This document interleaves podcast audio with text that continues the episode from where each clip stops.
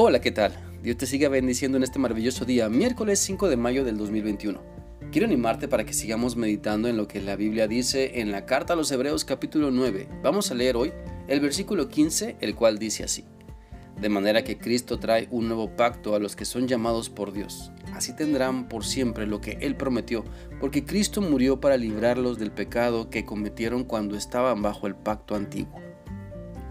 A través de este versículo de la palabra de Dios podemos entender que en Cristo tenemos un nuevo pacto, siempre y cuando creamos en Él, siempre y cuando sigamos el camino que Él nos marca, porque Dios nos llama a buscarlo a través de Cristo y no para buscar otras maneras o diferentes maneras de acercarnos a Dios, sino buscarlo y encontrarlo por medio de nuestra relación con Cristo.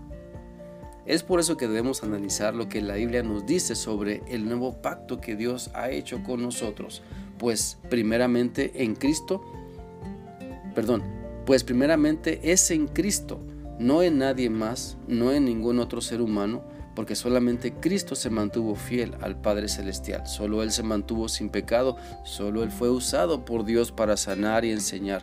La voluntad del Padre Celestial se manifiesta al escoger a su Hijo unigénito. La Biblia dice en Mateo 3, 16 y 17 lo siguiente, y lo bautizó. Tan pronto como Jesús salió del agua, vio que el cielo se abrió y que el Espíritu de Dios bajaba sobre él como una paloma. Una voz desde el cielo dijo, Este es mi Hijo amado con quien estoy muy contento. Por lo tanto, ¿por qué aferrarse a pedirle a alguien más que no puede hacer nada por nosotros? ¿Por qué buscar donde no hay? ¿Por qué buscar donde no se puede encontrar a Dios? ¿Por qué pedirle a la piedra, a la madera, a la cerámica, cuando la Biblia dice que solo Cristo nos salva y nos escucha y Él es quien intercede por nosotros? Por eso te animo para que reconozcas que la manera que Dios ha dicho que podemos encontrarlo es a través de su Hijo Cristo. Enfócate entonces en la verdad, porque Dios quiere que conozcas la verdad. La Biblia dice en Juan 8, 31 y 32 lo siguiente. Luego Jesús empezó a decirles a los judíos que habían creído en él, si ustedes siguen obedeciendo mi enseñanza, serán verdaderamente mis seguidores, conocerán la verdad y la verdad los hará libres.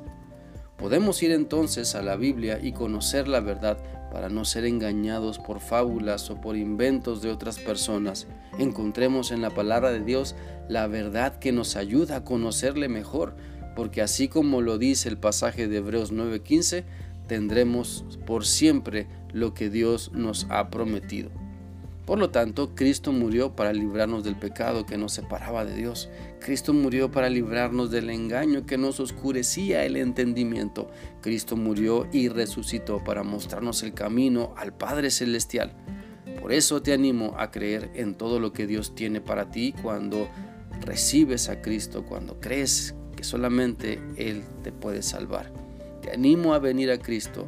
Reconócelo como el único que puede salvarte, como el único que puede escucharte e interceder por ti. Y entonces tendrás una relación tan estrecha con Dios que no la cambiarás por nada. Recuerda, solo Cristo puede transformar vidas. Solo Él puede hacer que tengamos esperanza. Solo Él puede cumplir todo lo que promete en su palabra. Porque es Dios porque tiene todo el poder para salvarnos y para renovar nuestro entendimiento. Así que busca a Cristo, quien es el único que te puede salvar. Busca a Cristo, quien es el único que intercede por ti. Busca a Cristo para que transforme tu vida y tengas lo mejor que Él ha preparado para ti. Espero que esta reflexión sea útil para ti y que sigas teniendo un bendecido día. Dios te guarde. Hasta mañana.